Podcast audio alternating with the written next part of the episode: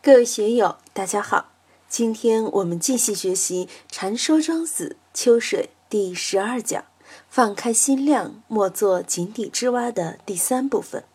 大家可以通过查看本段声音简介了解学习内容。让我们一起来听听冯学成老师的解读。这一套理论通过东海之鳖讲给了井底之蛙。坎井之蛙闻之，世世然惊，归归然自失也。当然了，井底之蛙嘛，他见到的就是井这么大的一个天地，从来没有听说过还有大海。听见了东海之鳖讲大海的这么一个境界，就很诧异，很吃惊，就茫茫若失了。自己感觉到自己似乎太渺小了，我又这样不行，那样不行了。这里面也只是一个叙述放在这儿，庄子也没有批评井底之蛙的感觉。这里借公子牟来批评公孙龙子，就说你公孙龙呢，与井底之蛙一样的嘛。庄夫子南华之人，那就是东海一样的这么一个扩大。下面魏蒙又继续向公孙龙介绍：且夫知不知事之境，而犹豫关于庄子之言，是有使闻父山商具持何也，必不胜任矣。魏谋就对公孙龙子说：“一个人要有自知之明。”你的智慧、判断是非的能耐都还不具备，你还有这个能力来观庄子之言吗？庄子那套学问博大精深、缥缈广博，不是你现在拥有的智慧能力能够驾驭的、能够容纳的。为什么呢？是有使文负山，商俱持何也？一只很可怜的一个小蚊子，要它扶泰山，它能够承受得起吗？它绝对承受不起。你要像陆地上的马衔这么一个小虫子，一个小昆虫，从来不能下河的，要它横渡黄河，的确不能胜任。且夫之不知论及妙之言，而自是一时之利者，是非坎井之蛙语。你的智力的确有限，不知论极妙之言，因为庄子是论道，而且是论极妙之言。以前的合同意、离间白、然不然、可不可的那一套文字游戏，一些简单的思辨，在庄子浩大汪洋的学问里面，你又算得了什么呢？你只能在一个地方自恃一时之力，在你很低的一个小圈子里面，在你的小沙龙里面遇见一些不懂事的小哥们儿，你可以在那个环境里面称王称霸，觉得自己了不起。你只能跟井底之蛙差不多，为什么呢？庄子的世界不一样。庄子是且比方此黄泉而登大黄，无南无北，释然四解，沦于不测，无东无西，始于玄冥，反于大通。这个是什么样的境界？什么叫此黄泉而登大黄？大家都读过白居易的诗。上穷碧落下黄泉，两处茫茫皆不见。这个大黄就是天，就是道，就是碧落，因为它是九地之下、九天之上都可以自由来去的。庄夫子学问非常的高深，非常的了得，而且无南无北，释然四解。南北东西是我们的方位，在庄子里面，它是破了时空观念的。借用佛教的话来说，是两边三际断了的。什么叫两边？东西是两边，南北是两边。凡圣、菩提、烦恼、众生、菩萨，这些是两边。三际就是过去、现在、未来这时间的三际。凡圣突破就是不二，加上三际顿断，这个就是见道。你能不能有这个的境界，使自己高明起来呢？若能，就可以释然四解，能够使自己的精神达到一种无碍、东南西北四通八达的境界，也就是自在的境界。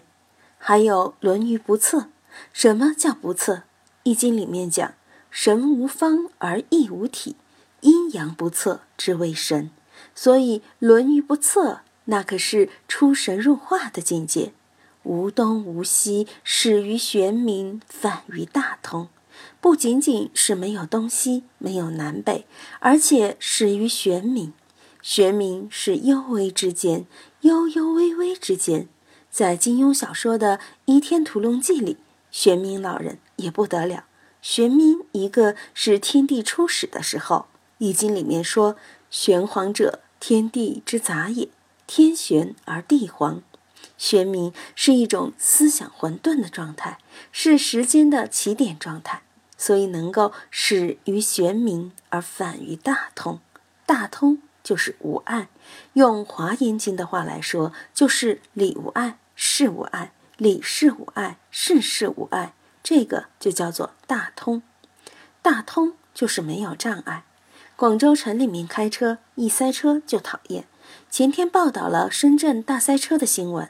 第二天，深圳市的副市长给深圳老百姓道歉，因为他到一个地方去视察工作，塞了两个多小时的车。本来十多分钟的路程，两个多小时都过不了，因为塞车，很多人到深圳机场迟到，结果十多趟班机延误都取消。为什么呢？因为很多乘客在路上到不了机场。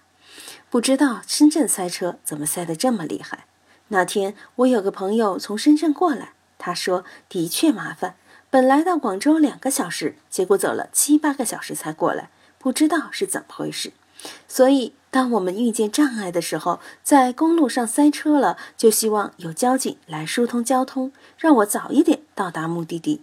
当我要办事的时候，今天要签一个合同，这个合同一签下来，我就可以赚一千万，但这个合同就是签不了，因为有障碍。其中什么障碍呢？”你知我知，也可能你也不知，我也不知。但是你要把这个障碍去掉，去掉，你这个事情才能通，你才能办成这个事。更重要的是，我们心里面有障碍，喜怒哀乐、七情六欲，弄得自己终身不安，这个也是障碍。怎样使自己身心无碍、智慧不碍，而能反于大通？这个就需要相当的修为和相当的功夫了。十多年前，有些朋友说：“冯老师，你说这个无爱怎么可能存在呢？但佛经里面又有这样的境界，道教学说里也有这样的境界。”我说：“你想来感觉吗？”他说：“我愿意感觉一下。”你现在能到美国去吗？没有办法。如果到北京呢？买张机票就去了，也就两三个小时嘛。这些都无碍。世上的事，它是因缘而起的。暂置之不论，而自己的心自己管。我心里面有没有障碍？你能够做到自己的心里面无碍吗？佛教是解脱的法门，道家也是解脱的法门。怎样使自己心里面无爱？外面的事你做不了主的，外面的环境毕竟不是我所有的这么一个场所。但是你心里面的东西，你试一试，你自己能不能做主？大家可以感觉感觉。包括《庄子》这本书，我们随便弄一篇来，你能不能够读懂？还有很多东西，你能不能够通泰？包括自己心里面念头的来来去去，你能不能够做主？是否无碍？这些都考验人的智慧，考验一个人的修为。有的人有修为，但也未必过得去，因为这是道上的境界。有的人还不知道自己心里面有很多很多障碍。还在玩自己的聪明，玩自己的义气，这个就很可悲。所以要致力于反于大同，这样的境界的确是一般搞修为的人需要解决的问题。要提升我们的境界，要提升我们的能耐，是要有这样的英雄气，要有这么一种向往大道之心，你才行。不然的话，我们连这个境界都不知道，怎么能达到呢？今天就读到这里。欢迎大家在评论中分享所思所得。我是万万，我在成都龙江书院为您读书。